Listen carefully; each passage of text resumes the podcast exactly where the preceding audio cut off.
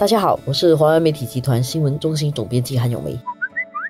大家好，我是华为媒体集团数码总编辑洪一婷。这个报告，这个国际的这个慈善组织叫乐施会 Oxfam 就发布了一个排行榜，评估一下各国在减少这个社会不平等现象方面投入了多少资源。他调查了一百五十七个国家。嗯。然后新加坡排第一百四十九，倒数第九，就是说我们在投入资源减低社会不平等方面哈，是在全世界里面排最后第九名的。比我们糟的国家就是老挝、马达加斯加、不丹啊、海地、尼日利亚这些国家。对，尼日利亚、乌兹别克斯坦 这些地方，连孟加拉都在我们前面，很奇怪。第一，他算的是资源，是不是算那个 absolute sum of money，就是具体的数？不，我相信他不是啦，他就是说你的整个开销里面，你花了多少钱在。社会的支出，还有就是他算的是还有税率啊，真的税够不够多？在他们的概念中，可能是如果你没有向富人征很高的税的话。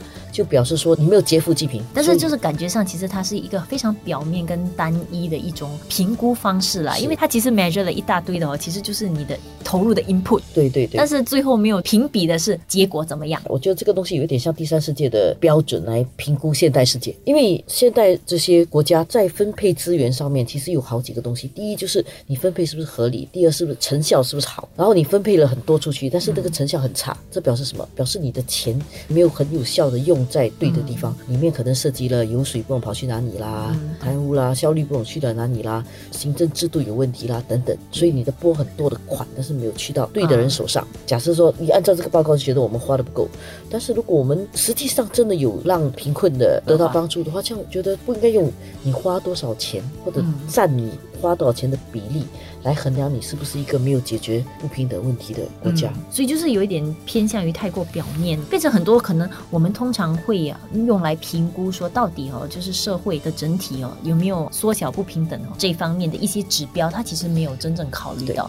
如果说它有加入贫富差距啊，包括就业的机会啊，社会的流动啊，我觉得这些还会让它整个东西变得比较有有说服力、可信度了。包括那个教育的拨款不是那个具体的数额的问题，真的是你没有让每一个人。得到他需要的那个教育。包括那个税率的问题，我再回来讲。他可能觉得说我们对富人真的税不够，但是新加坡的税务不是大部分是从个人所得税而来的，很大的开销的部分是从那个 NRI 净投资回报，净投资回报那边来的。事实上，新加坡有百分之五十的人口其实不用缴税，不用缴税的。他不缴所得税，但是他缴消费税。但是消费税呢，又每年通过消费税回扣，帮助比较低收入的人。所以我觉得这个报告很表面的，并没有说明问题。我觉得新加坡不一定要在很多世界排名要。排前面排比的东西，有些时候都有各自的不同的标准。我们不一定是要在前面，但是一百五十七个国家里面，我们排一百四十九，我真的觉得这是一个笑话。贫富的差距啊，就我觉得任何一个社会里面肯定都有的，就好像人的智力差距啦、贫富差距啊，这些都是很难免的。关键是，如果你不幸是处在那个贫的那个阶段的人。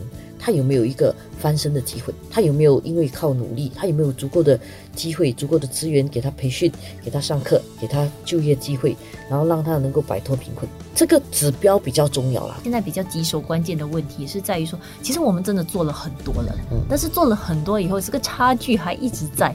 到底还能够怎么样去进一步缩小它，或者进一步催化社会的流动性？都说了，这个差距肯定会存在，但是这个差距是没有人要的，所以大家都会在批评。说为什么会有这个差距？这个差距的产生，就会怪政府没有缩小这个差距。这一点大概每个政府有很多的事情要做，那每个人自己也有一定的责任啊。比如说，我们是不是应该也为自己的这个提升负责？其实，贫富差距会带来很多不同的结果的。第一就是教育的差距会大。第二，其实健康差距也会大的，没有资源去维护你的健康，可能营养方面都会有问题。如果每个人你至少为自己的提升负责，你这为自己的健康负责，那至少你的这个基本问题比较公平了。然后你再去努力提升，不停的改善自己的生活的话。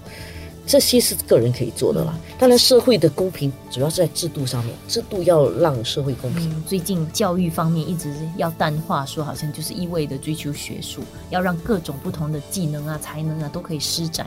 其实这个在推进这个社会流动啊，跟促进这个社会公平方面，其实就有很大的帮助。因为这样的话，很多不同的管道让你可以得到你自己的成就。是学术能力上面也是有很大的差距的。嗯，如果我们把注意力全部都放在学术能力来决定一个人成败的话，这样学术能力的差距你也没有办法完全把它缩小的。因为有些人真的就比较厉害读书，但是其实不厉害读书不代表不厉害做其他事情。所以包括这种学术上面的差距跟收入方面的差距，好多这种差距其实都存在。